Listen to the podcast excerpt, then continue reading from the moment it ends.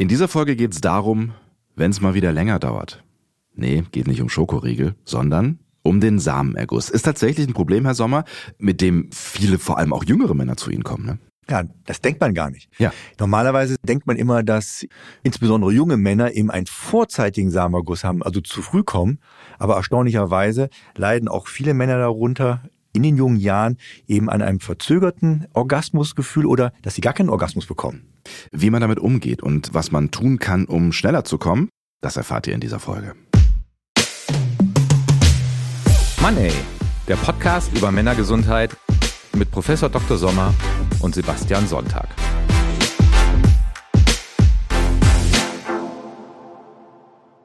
Hallo, Herr Sommer. Hallo, Herr Sonntag. Dr. Frank Sommer, um es genau zu nehmen, Professor für Männergesundheit. Und wir reden heute über Max. Max ist zu Ihnen in die Sprechstunde gekommen, ist ein echter Fall aus Ihrer Berufspraxis. Den Namen haben wir aber erfunden. Er ist 26 Jahre alt. Mit welchem Problem genau hat er Sie aufgesucht?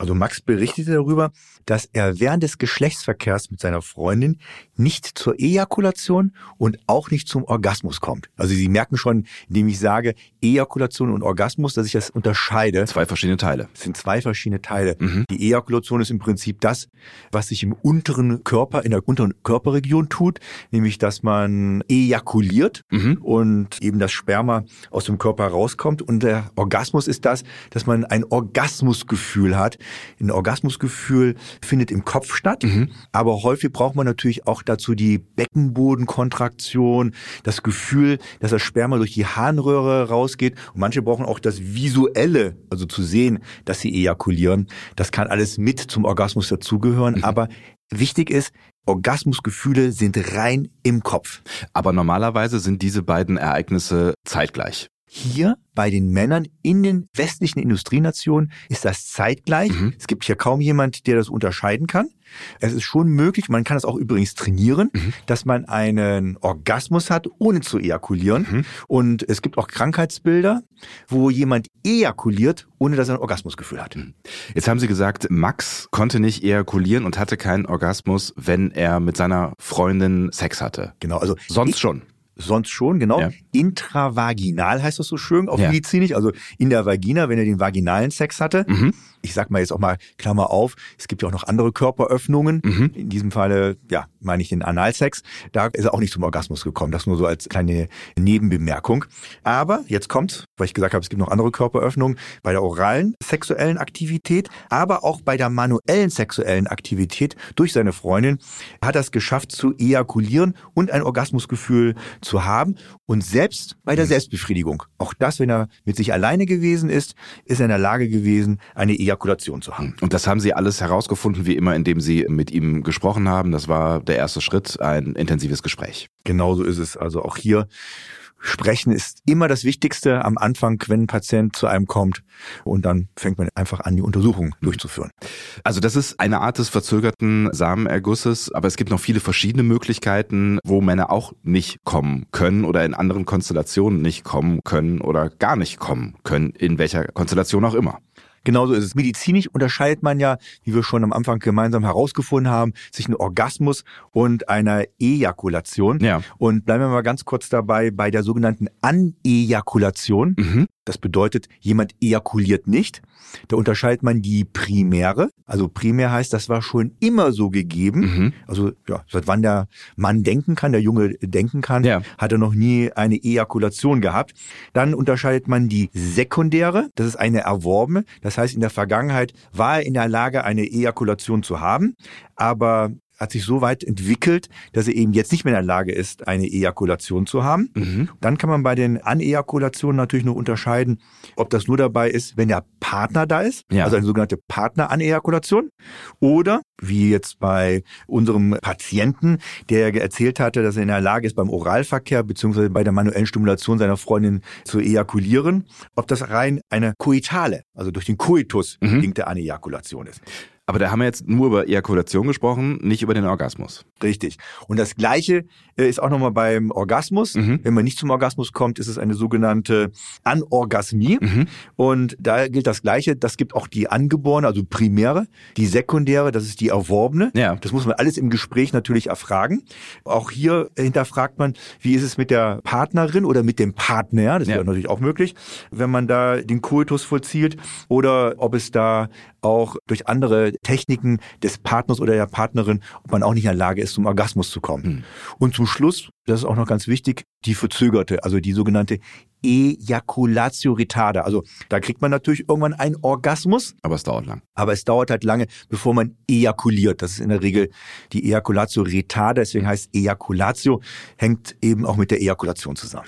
Jetzt habe ich tausend Fragen in meinem Kopf. Wahrscheinlich würde es den Podcast hier sprengen, wenn wir durch jede dieser Punkte jetzt durchgehen würden. Aber nur mal um Eindruck davon zu bekommen, woran kann das denn liegen, wenn ich zum Beispiel noch nie fähig war, eine Ejakulation zu bekommen oder diese Fähigkeit irgendwann verloren geht? Mhm ich komme mal ganz kurz zu Max zurück. Ja, gerne. Bei dem ist es so gewesen, klar, wir haben gesagt, Gespräche sind wichtig und unter anderem haben wir den natürlich gefragt, erstmal, wie ist es bei ihm gewesen mhm. mit anderen Partner oder Partnerinnen? Ja. War er in der Lage, in der Vergangenheit eben zur Ejakulation zu kommen?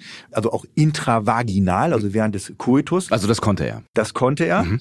Und wenn jemand eine primäre also eine angeborene hat, in der Regel gibt es dann irgendwas Organisches, mhm. was man messen kann.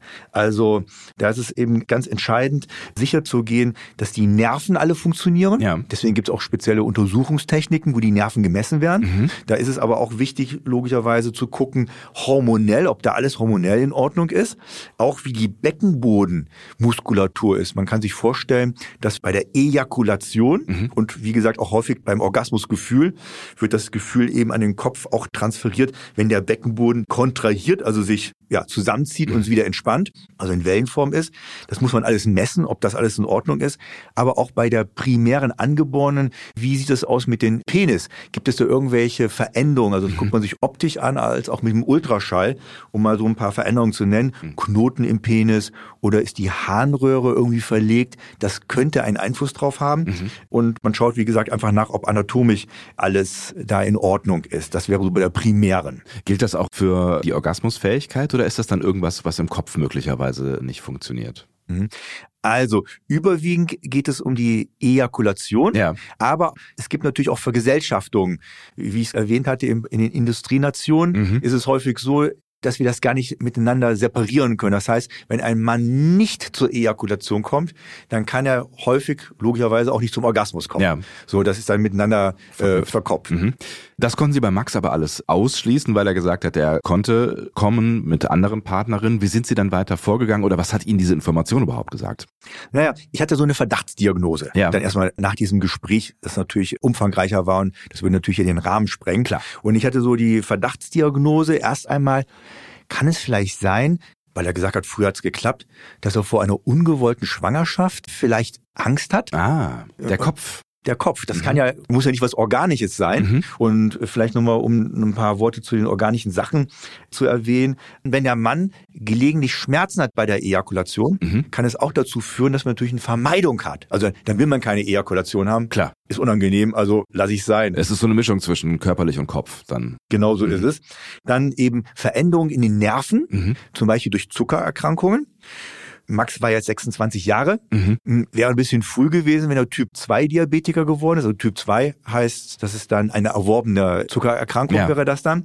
Und sah auch nicht danach aus, hatte so nicht die typischen Risikofaktoren gehabt. Aber bei anderen Männern kann das so sein. Also ja. irgendwelche Nervenveränderungen durch Zuckerveränderungen oder auch Schilddrüsenstörungen. Aber auch Alkohol, Drogenkonsum mhm. können natürlich einen negativen Einfluss haben auf die Fähigkeit, eben einen Orgasmus zu haben. Aber auch Psychopharmaka Mhm. Zum Beispiel SSRI. Das sind Medikamente, das sind selektive Serotonin-Reuptake-Inhibitoren. Meine Herren, was Sie alles für Worte auswendig kennen. Und das sind Medikamente, ja. die eben bei Depressionen verwendet werden. Die können auch dazu führen, dass man eben eine Anejakulation oder eine Ejaculatio retarda, also mhm. verzögerte. Verzögerte, mhm. habe ich schon gelernt, ja. Oder eben eine Anorgasmie bekommt, bis hin zu auch Neuroleptika. Neuroleptika sind Medikamente, die grundsätzlich in den nervalen Strukturen mit angreifen und da eigentlich positive Sachen verursachen sollen. Die werden natürlich als Therapie verschrieben, mhm. aber hätten als Nebenwirkung eben ja bezüglich des Orgasmus. Hm, es gibt also einen Haufen Gründe tatsächlich, die Sie erstmal abchecken müssten, um Ihre These, die Sie jetzt mit Max hatten, dann auch zu verfestigen. Hat sie sich denn verfestigt? Also ne, wir waren bei, mhm. bei ungewollte Schwangerschaft. Genau, also bei irgendwas, was im Kopf passiert. Genau. Da ist es auch ganz wichtig. Manchmal wissen es die Männer. Ja. Also nehmen wir mal an, das wäre die Diagnose. Ja. Sie hören schon, wir nehmen mal an, also ja. scheint es in diesem Fall nicht die Diagnose. genau. Also nehmen wir mal an, das wäre die Diagnose. Das heißt, es gibt Männer, die wissen das, also wenn die dann im Vier-Augen-Gespräch sind, manche bringen auch ihre Partnerin mit, ja. dann versuche ich das dann natürlich immer die beiden zu separieren, spätestens bei der körperlichen Untersuchung, ja. bitte ich die Partnerin immer raus und dann haben die Männer natürlich auch die Gelegenheit, mir das zu äußern, was sie in der Gegenwart der Partnerin nicht äußern können. Okay, das heißt, dann traut sich ein Mann vielleicht nicht der Partnerin zu sagen, so sorry, aber ich will eigentlich gerade gar nicht oder was auch immer es noch für andere Gründe geben könnte. Die sind erstaunt, wie hoch der Druck ist. Ich muss Ihnen eine kleine Geschichte erzählen. Bitte. Ich hatte mal einen Patienten gehabt, der war sterilisiert. Ja. Das heißt, er kann keine Kinder mehr bekommen ja. und hat eine neue Partnerin kennengelernt und die wollte unbedingt Kinder haben, hat ihm gesagt, sie trennt sich sonst von ihm mhm. und der lag bei mir schon auf dem Operationstisch und dann hat der Narkosearzt wollte ihm Narkose geben, also um ihn wieder fruchtbar zu machen. Ja. Dann hat er zum Narkosearzt gesagt, nein, geben Sie mir nicht die Narkose. Ich muss unbedingt mit Professor Sommer vorher sprechen. So. Ich komme ja auch immer rein und bereite auch alles vor. Ja. Und dann hat er gesagt, nee, er will keine Kinder. Er traut sich das nur nicht seiner neuen Partnerin zu sagen. Also Sie Unfassbar, sehen, ja, so weit kann es gehen quasi, ja, bis auf den OP-Tisch. Genau so ist es. Also man sieht schon, wie problematisch das ist und dass die Angst haben, sowas auch in Gegenwart der Partnerin natürlich sowas zu äußern. Das muss man respektieren. Ja. Und deswegen nutzt man dann die Gelegenheit, wenn man alleine bei der körperlichen Untersuchung ist. Hm. Jetzt haben Sie gerade gesagt oder schon angedeutet, Ihre Eingangsthese, was Max angeht, die hat sich offensichtlich nicht bewahrheitet. Also Max hatte keine Angst davor, dass seine Partnerin ungewollt schwanger wird. Genau. Und wie gesagt, manche Männer wissen es nicht. Also ja. Die sagen ihnen im, die gucken sie an und da sind sie auch sicher, die lügen nicht. Und die lügen auch nicht. Die ja. wissen nicht, dass sie lügen. Das ist bei dem im Unterbewusstsein. Die haben im Unterbewusstsein Angst vor der Schwangerschaft, ja. vielleicht vor der Verantwortung. Dann gibt es ja verschiedene, hat ja riesen Konsequenzen, so eine Schwangerschaft möglicherweise. Ja. Und das kann auch sein, dass sich das alles im Unterbewusstsein abspielt. Und das ist natürlich ein bisschen schwieriger, das herauszufinden. Aber es gibt auch andere Möglichkeiten, also psychogene Möglichkeiten, warum ein Mann Schwierigkeiten hat, eben beim Koitus zum Orgasmus zu kommen mhm. mit seiner Partnerin oder mit seinem Partner. Selbst wenn es auf anderen Wegen geht. Genauso ist es. Wie zum Beispiel, dass man Angst hat, seine Frau zu verletzen, Aha. weil man kann durch pornografische Audiovisuelle Stimulation. Ja, auch dafür gibt's schöne Worte, ja. Die man frei im Internet angucken kann, ohne Geld dafür zu bezahlen. So. Genau. Jetzt wissen wir alle, wovon wir reden. So. Genau. Da gibt es manchmal Gangbang-Szenen oder ich möchte das ja nicht alles so erwähnen, aber es gibt ja auch Videos, die gehen ja sehr in brutale Strukturen hinein. Ja. Und das kann einen Mann, also den Zuschauer, auch traumatisieren und dass er natürlich dann auch Angst hat, dass er selber seine äh, Partnerin verletzt diesbezüglich eben beim Geschlechtsverkehr, aber auch erziehungstechnische Strukturen beispielsweise oder weil man irgendwas gelesen hat, dass man Infektionen übertragen kann, wenn man ejakuliert, mhm. weil im Ejakulat können natürlich auch Bakterien und Viren übertragen werden und dass man Angst hat, auch seine Frau zu beschmutzen mhm. beispielsweise. Aber das sind alles Dinge, die natürlich A im Kopf sind, aber B auch unterbewusst laufen können. Das heißt, ich kann mir als Mann da überhaupt gar nicht bewusst drüber sein, dass da irgendwas in mir schlummert, das genau das auslöst. Genau so ist es. Das kann man nicht. Das muss man dann versuchen, eben, indem man die ganze Organik sich anschaut. Mhm. Und wenn man dann gar keine Probleme hat in den organischen Strukturen, dann kann man davon ausgehen, dass es irgendwie eine psychogene Komponente ist. Mhm. Und dann muss man sich langsam herantasten, was von diesen vielen Möglichkeiten, die wir jetzt angerissen haben, ja. hier vielleicht eine Ursache sein könnte. Wie gehen Sie denn dann vor? Das ist ja dann quasi fast schon sowas wie eine Gesprächstherapie, die Sie dann da leisten müssen. Das ist wirklich so.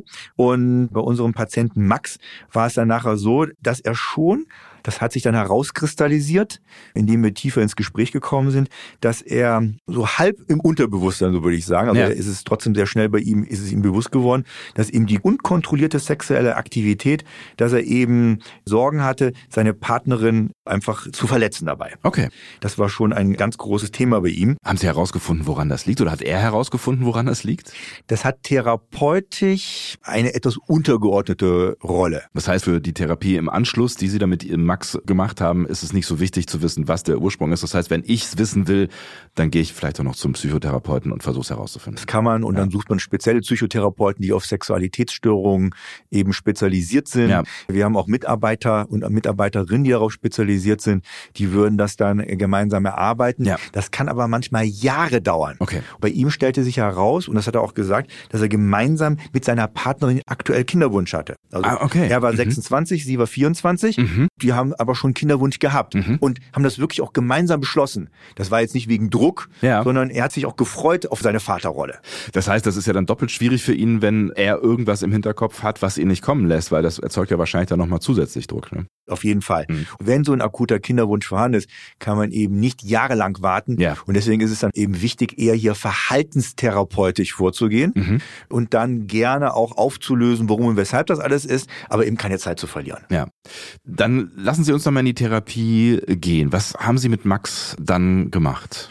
Also als erstes haben wir einmal versucht herauszufinden, wie geht er vor, wenn er eben erstmal selber masturbiert. Mhm. So, manchmal machen wir auch so ein bisschen ein kleines, ja, wie soll ich es ausdrücken, pantominisches Spiel.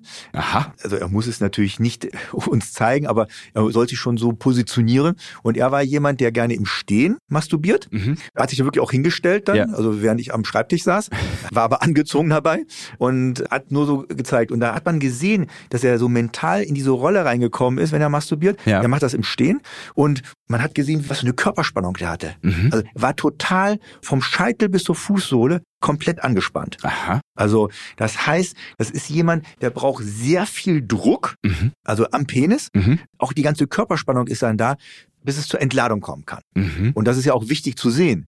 Interessanterweise ist es wirklich bei vielen Männern so, die zu uns kommen, dass die auch während des Coitus, auch bei der Masturbation, alle sehr angespannt sind. Mhm. Das scheint hier so in Europa, übrigens kann man das auch bei Frauen beobachten, mhm. die liegen manchmal, also als Beispiel jetzt, wenn der Mann oben ist und die Frau unten drunter, ja. die liegen wirklich da und wenn man die Frau richtig beobachtet, sieht man, wie die sich voll anspannt mhm. und eine Pressatmung macht und die Bauchmuskeln anspannt. Es klingt ja fast so ein bisschen, als würde man den Orgasmus erzwingen wollen. Genauso ist es, aber wir machen uns nicht die Mühe, das zu erforschen. Deswegen wissen das die meisten nicht. Mhm. Die kriegen das nur als Hausaufgabe mit. Guck doch mal zu Hause nach. Oder wie gesagt, indem man so ein kleines pantomimisches Spiel macht, versucht man das dann eben schneller zu evaluieren, ja. um ganz schnell den Patienten helfen zu können. Aber so grundsätzlich auch ist es interessant, sich auch mal Zeit zu nehmen und zu gucken, wie reagiert eigentlich meine Partnerin mhm. beim Geschlechtsverkehr? Wie bekommt sie eigentlich ihren Orgasmus überwiegend? Oder auch selber bei sich zu sein. Das ist ja auch hochinteressant zu sehen, wow, was mache ich eigentlich mit mir? Wie, mhm. was spüre ich? Wie fühlt sich das an? Brauche ich hier den Druck? Ist das mein System, was ich erlernt habe? Das erlernt man übrigens. Mhm. Was man erlernt hat, zum Orgasmus zu kommen. Wann erlernt man sowas? Also ist das quasi Learning by Doing oder? Genauso ist es. Das ist Learning by Doing.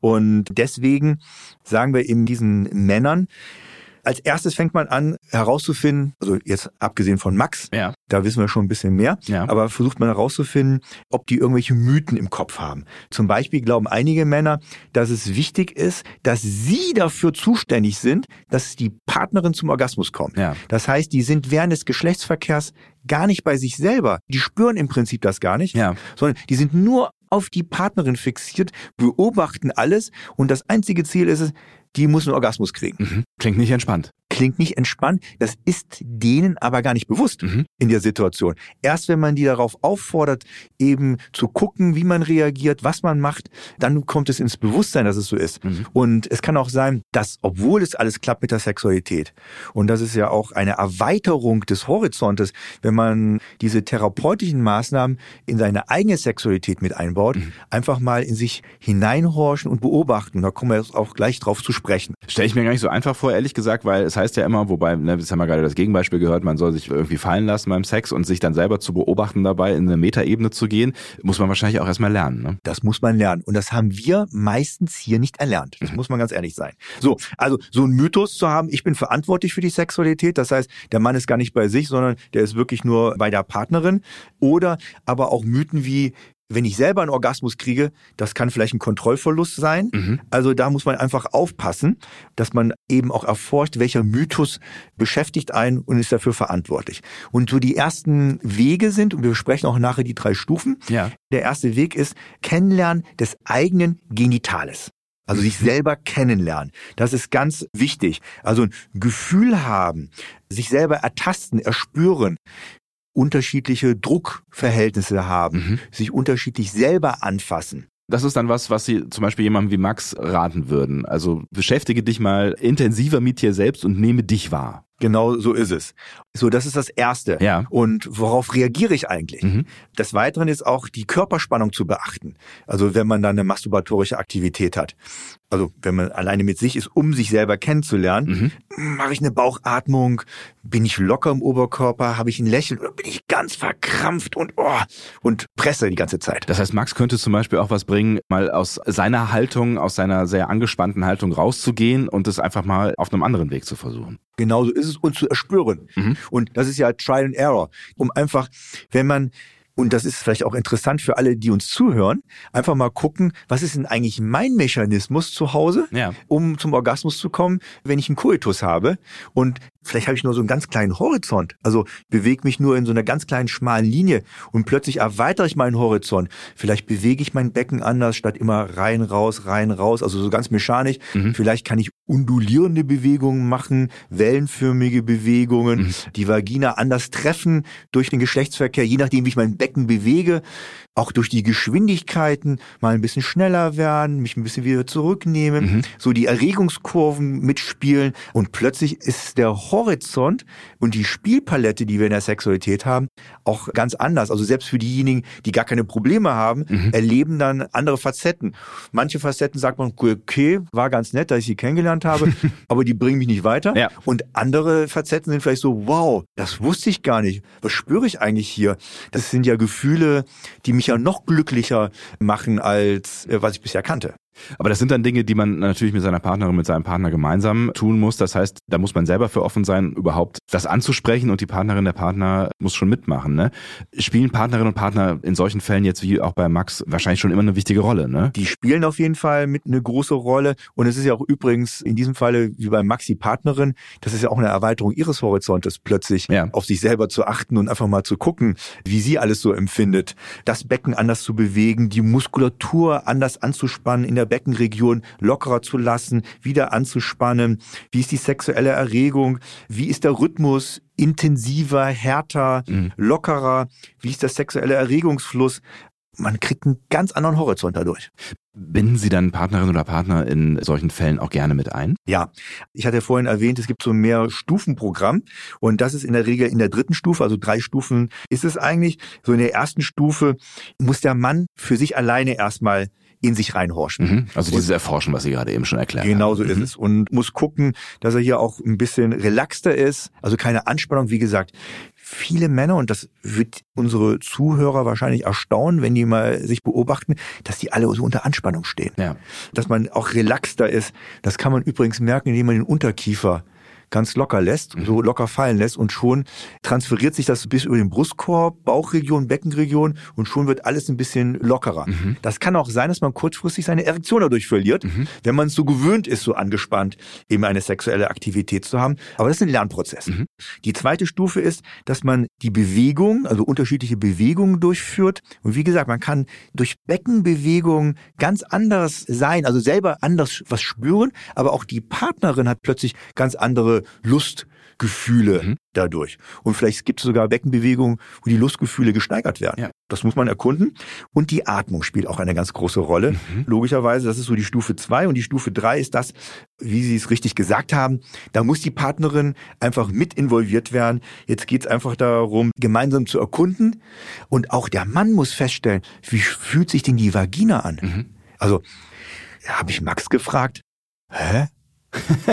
ja, genau so ist es. Ja. Der hat mich mit großen Augen angeschaut. Also Hauptsache irgendwie Druck ja. auf seinen Penis. Und plötzlich, wenn man sich darauf konzentriert, was spüre ich da? Wie erforsche ich die Vagina? Mhm. Das unbekannte Wesen, in Anführungsstrichen gesetzt jetzt. Das kann einfach hochinteressant sein. Das kann auch sein, dass es abtörend ist. Mhm. Aber das muss dann jeder für sich selber sehen. Für einige ist es hochinteressant und eine horizontale Erweiterung ihres sexuellen Erlebens. Und bei anderen kann es abtörend sein. Dann muss ich es aus meinem Repertoire rausnehmen. Mhm.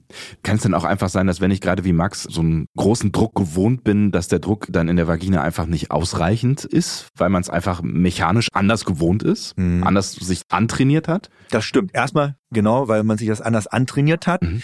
Jetzt ist das bei Max nicht der Fall, mhm. aber bei anderen Männern kann es so sein. Auch die Frauen sind natürlich anatomisch unterschiedlich gebaut. Mhm. Es kann ja auch sein, dass man mal Kinder bekommen hat. Und auch da kann es passieren, dass der Beckenboden dann einfach nicht mehr so straff und gefestigt ist, mhm. wie es vielleicht vor der Geburt gewesen ist. Aber auch wie gesagt, das kann auch von vornherein so sein, ja. dass man anatomisch eben anders ist. Und wenn dann der Partner vorher Partnerin gehabt hat, die eben verhältnismäßig enger waren, mehr Stimulation Masturbieren ausgeübt haben, so wie er es gewohnt war, wenn er selber masturbiert, mhm. also die Hand wirklich eben kräftig zusammendrückt, weil er diesen Druck benötigt, dann kann es natürlich äh, von vornherein Schwierigkeiten geben bei der neuen Partnerin, wenn eben diese Gefühle da nicht so sehr aufgebaut sein, weil man sich das aber antrainiert hat. Das ist ganz entscheidend. Kann man sich denn dann umtrainieren? Das ist ja dann die spannende Frage. Ne? Die meisten, also ja. muss man vorsichtig sein, die meisten können das.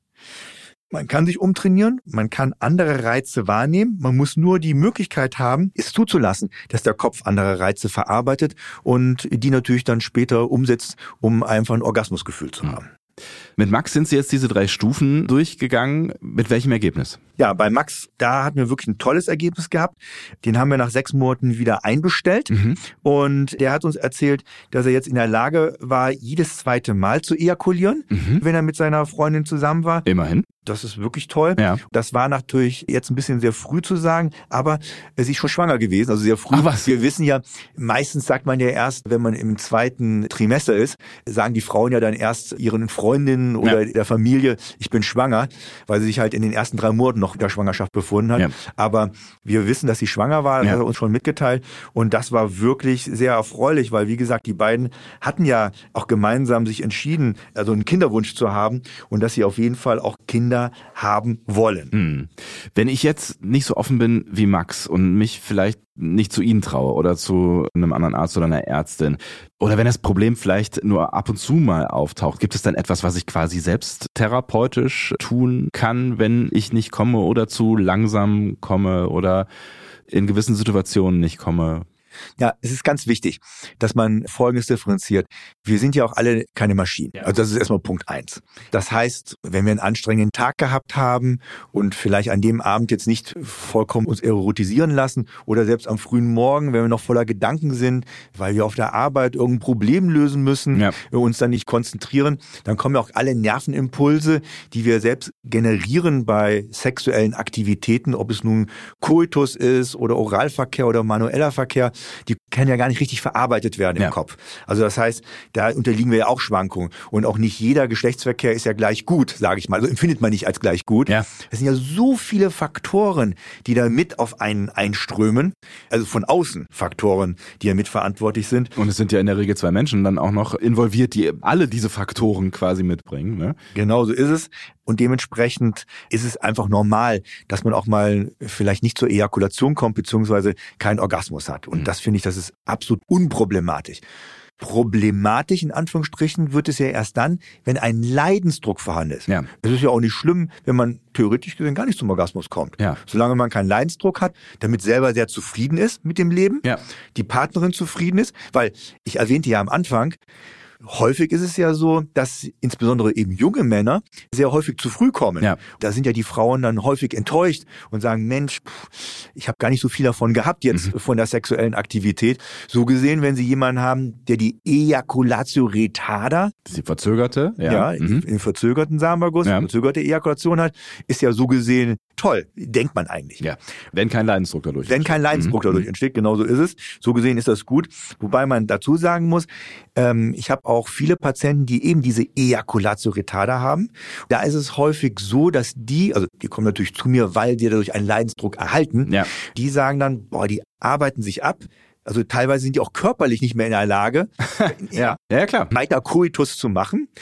Und irgendwann sagt auch die Partnerin, boah, jetzt reicht's mir. Mal abgesehen davon kann das ja auch umgekehrt Druck bei der Partnerin oder dem Partner aufbauen, so nach dem Motto, ich schaff's nicht, dich zum Orgasmus zu bringen, was mache ich falsch? Bin ich nicht die Richtige, der Richtige oder, ne, das sind ja auch Gedanken, die kommen können. Perfekt. Es ist wirklich so. Mhm. Das ist ein Riesenproblem. Bin ich nicht attraktiv genug für meinen Partner? Schaffe ich es eh nicht durch mein optisches Erscheinungsbild genügend zu reizen? Ja. Das sind ja alles so Gedanken, mhm. die die Partnerinnen dann häufig beschäftigen ja. dabei. Das ist natürlich auch ein Riesenproblem, weil es schaukelt sich dann gegenseitig auf. Wenn man das aber weiß und deswegen mag ich es eigentlich, wenn es so welche Probleme gibt, dass man als Paar mhm. zu uns in die Sprechstunde kommt, weil dann kann man im Abschlussgespräch der Partnerin oder wenn es ein Partner ist, dem Partner von dem Partner, ja. also von dem Patienten in diesem Falle logischerweise, erklären, dass es eben nichts mit ihr oder ihm zu tun hat, sondern dass es wirklich ist, weil wir hier beispielsweise ein organisches Problem haben, was wir gefunden haben, ja. was man übrigens auch gut therapieren kann. Mhm. Also wenn wir wissen, dass eben die muskulären Strukturen im Beckenboden verändert sind, dass die Nerven verändert sind oder dass wir Einschränkungen haben. Wenn man eben genau die organische Diagnose hat, dann kann man auch fokussiert darauf gehen, mhm. Beispielsweise bei Nerven macht man Vibrationstraining, mhm. also um die Nerven zu bahnen. Manchmal gibt man auch Medikamente dazu, die die Nerven dann wieder regenerieren. Das heißt, damit die mehr empfinden, damit die mehr Gefühl weiterleiten. Genau so ist es. Mhm. Also wenn es ein organisches Problem ist. Ja. Lösung gibt es in der Regel immer. Ja. Nur welche Trainings dauern aber dann auch lange. Das muss man wissen. Also es ist nicht von heute auf morgen, ich mache zweimal Training und alles ist wieder gut, sondern das zieht sich schon über Monate hin. Okay. Und je nachdem, wie stark Strukturen eben defekt sind, muss man gucken, wie viel Prozent man davon natürlich wieder aufbauen kann. Hm. Dann nehme ich unterm Strich mit, dass in jedem Fall Reden miteinander eine ganz wichtige Maßnahme ist, um all diese Dinge, die sich in Köpfen aufbauen können, zumindest wenn es halt um keine organische Ursache geht, diese ganzen Dinge, die sich in Köpfen aufbauen, die lassen sich eigentlich klären, wenn man miteinander spricht. Die lassen sich auf jeden Fall klären. Und deswegen wünsche ich ja auch eben, dass das Paar in diesem Falle natürlich kommt, weil es im Endeffekt eine gemeinsame Aktion ist, wo beide eben gemeinsam interagieren müssen, um dann so ein Problem auch lösen zu können. Bei Max hat es ein Happy End gegeben und in der nächsten Folge sprechen wir genau darüber, wie man das Happy End bei Max verhindern könnte. Es geht nämlich um Verhütung und zwar um Verhütung und die Möglichkeiten bei Männern da ist die Auswahl begrenzt. Also da gibt es einfach nicht so wahnsinnig viele Möglichkeiten. Du hast es vollkommen richtig. Natürlich, der weibliche Part hat eine viel größere Variante. Ja. Und der Wunsch ist ja auch da, dass Männer da aktiver sich einbringen. Also nicht nur von Frauen, sondern auch von Männern. Ne? Immer mehr ja. in der heutigen Zeit, immer mehr. Und da gibt es auch einiges, was eben in der wissenschaftlichen Pipeline ist, wie beispielsweise Ventilsysteme in den Samenleiter einzubauen. Aber Ventilsysteme? Ventilsysteme. Aufdrehen und abdrehen, ja? Das erklären wir aber doch bitte beim nächsten Mal. So machen wir das. Vielen Dank, Herr Sommer. Ja, vielen Dank, Herr Sonntag. Tschüss. Bis dann. Tschüss.